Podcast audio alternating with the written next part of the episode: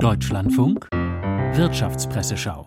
Die mit den zahlreichen Arbeitsniederlegungen im Verkehr beginnt. Das Handelsblatt blickt auf die zahlreichen Streikmaßnahmen bei der Lufthansa, etwa beim Bodenpersonal und dem Tochterunternehmen Discover Airlines. Die Streikwelle, die die Lufthansa derzeit trifft, ist heftig. Daraus aber eine chronische Unzufriedenheit der Belegschaft abzuleiten, wäre falsch. Beide Seiten haben gute Argumente. Die Gewerkschaftsvertreter weisen auf die allgemeine Kostensteigerung hin.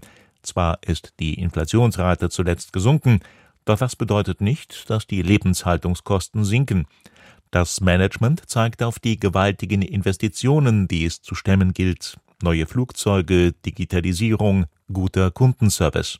Einen Kompromiss zu finden wird schwer werden. Weitere Arbeitskämpfe sind wahrscheinlich. Lufthansa ist deshalb aber kein schlechter Arbeitgeber, das zeigen schon die vielen tausend Bewerbungen, die Lufthansa derzeit bekommt, trotz eines engen Arbeitsmarkts. Die Frankfurter Rundschau sieht die europäische Solarbranche durch die Konkurrenz aus China gefährdet. Welche Folgen es haben kann, wenn man im Energiesektor zu stark auf Importe setzt und sich dann noch von einem Land abhängig macht, ist bekannt. Stichwort Erdgas und Russland. Die Theorie, wonach die weltweite Arbeitsteilung automatisch Segen für alle bringt, gilt nicht mehr. Sie setzte voraus, dass alle Regierungen mehr oder minder nach denselben Regeln handeln.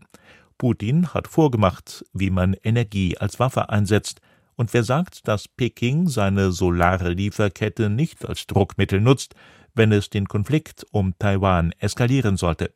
Gefährlich, aber wahr. Xi Jinping kann die europäische Energiewende stoppen, wenn es ihm gefällt. Das alleine sollte Grund genug sein, die EU-Solarindustrie zu stützen.